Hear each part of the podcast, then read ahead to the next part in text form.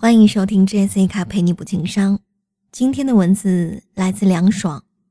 每天五点起床的人生，我真的是赚翻了。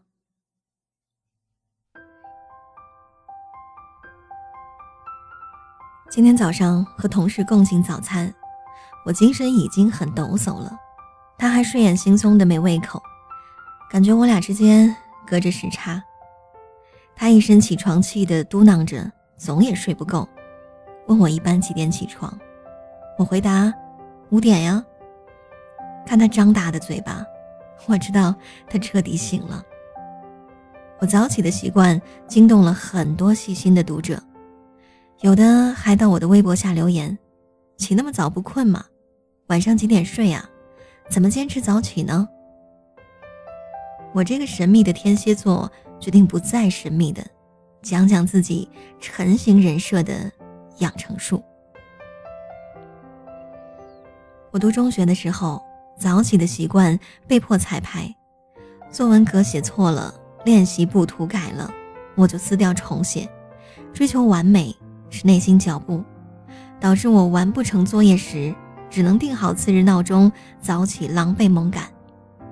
那个时候，为了避免早起的痛苦，誓死戒除作业强迫症。我读大学的时候，早起的习惯正是见彩。一是东部地区天亮的早，对光线敏感的我自动早醒；二是同寝室有个学霸，起床很早，他报名中级口译之后，每天早起朗读英语。我老喊着“学霸带带我”，尾随他早晨早起。那个时候，我俩清早轻手轻脚的洗漱完毕。找个风景优美的校园一角，并开始学习。尝到了进步大、状态好的甜头后，从此早起固化成了我的生活习惯。后来工作了，结婚了，我每天早上五点左右依然自然醒。我醒后不会赖在床上胡思乱想或者翻来覆去，而是做两个平板支撑后迅速起床。因为有几个爱妃在等我翻牌呀，比如说看书、写文章、锻炼，或者做早餐。我喜欢在五到七点之间阅读，手机哑巴了，配偶还在睡，没有搅扰，静谧温馨。这是我和作者的私人约会时间。作者在书中分享经验或者表达观点。而我以共振共鸣，或者不同看法来回应作者。我边看书边做笔记，过脑且走心，高效而且专注。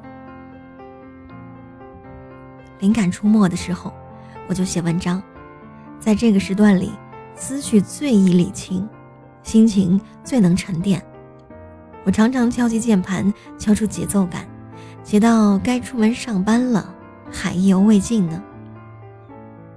而身体疏于照顾的时候，心生内疚的我，不惜用清晨的时间来弥补。感觉缺乏运动了，就会铺开瑜伽垫，小声的放着舒缓的音乐，让自己在一呼一吸之间吐纳，在一拉一伸中强韧。感觉缺营养了，就会煮杂粮粥。或者榨豆浆，或者泡花茶，用食补来增强体质。每天早上的两个小时，让我远离一切嘈杂的信息，可以淡定从容、有条不紊的去做自己喜欢的事情。这种体验真的很美好。你一定听过科比布莱恩特的名言。你知道洛杉矶凌晨四点钟是什么样子吗？他说，每天洛杉矶早上四点仍然在黑暗中，我就起床行走在黑暗的洛杉矶街道上。一天过去了，洛杉矶的黑暗没有丝毫改变；两天过去了，黑暗依然没有半点改变；十年过去了。洛杉矶街道早上四点的黑暗仍然没有改变，但我却已变成了肌肉强健、有体能、有力量、有着很高投篮命中率的运动员。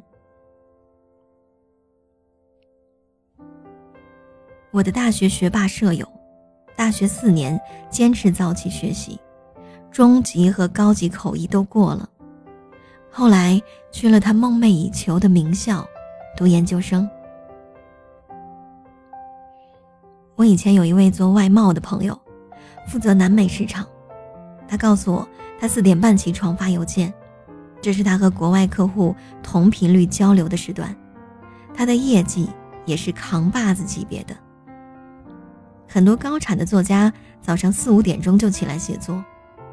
村上春树凌晨四点起来写小说，灵魂有香气的李小艺也是四点多起来写文章。每一份坚持都是伴随着痛苦和收获，把早起的时间充值到改变人生的一万个小时定律中去，最后化作更强健的肌肉，更优秀的成绩。更出色的业绩，以及更多产的成果，他们都变成了升级版的自己。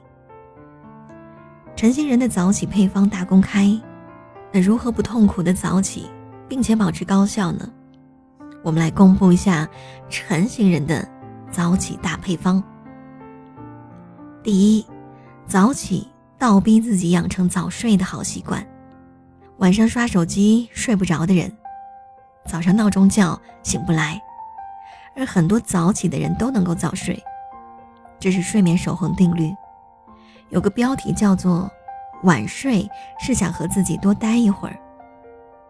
我想说，早起也能啊，而且从科学的角度上更健康。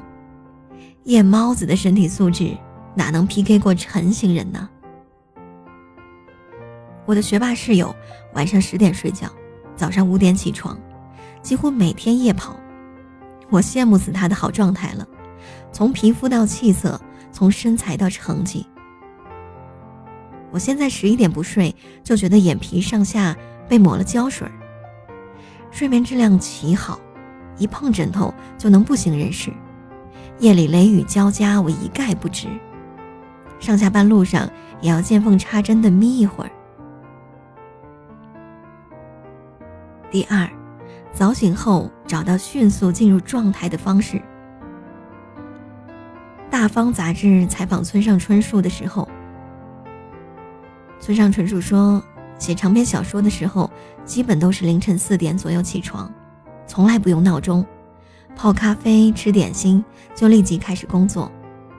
重点是要马上进入工作，不能拖拖拉拉。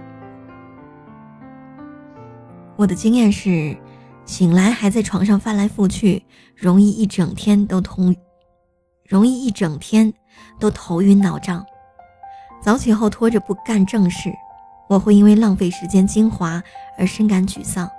而如果我醒来后做两三个平板，出卧室后干搓脸半分钟，头脑清晰后马上投入到看书、写文、锻炼或做早餐中去。那这种开了个好头的一天，就一定会有一个好彩头。第三，思考性事项大于操作性事项，大于不重要事项。早上精力充沛，状态上佳，适合学习和思考，比如用来深入阅读、练习外语、听公开课、建立知识体系等等。比如平时被推着走的自己，可以静下心来想想人生的轻重缓急。操作性事项如果不急，没有必要用这个时间段来做。回复邮件会让人觉得工作超长待机。用来做家务、处理杂事，更是把早晨大材小用。还有一些不太重要的事情，像是上朋友圈、商学院。刷微博热门八卦，如果把这些琐事前置到一天之际，那真是把早晨暴殄天物了。第四，不妨从早起半个小时开始试试。前几天编辑群里的小易问我，他忙于钻研业务、写稿子、提升自己，强烈感觉时间紧张。他也看上早起这块肥肉了，但是试着早起后，反而更没有精力。没有早起习惯的人突然早起一两个小时，大多会把一整天的状态搞得很加生，还高喊早起毁一天呢。错误的方法。白瞎了一颗想自我突围的心。我建议不妨从早起半个小时开始试试，甚至一刻钟，循序渐进，配合早睡，慢慢的调整生物钟。起床后做你最感兴趣的事情，然后摸索出最适合自己的早起方案。相信我，早起也是会上瘾的。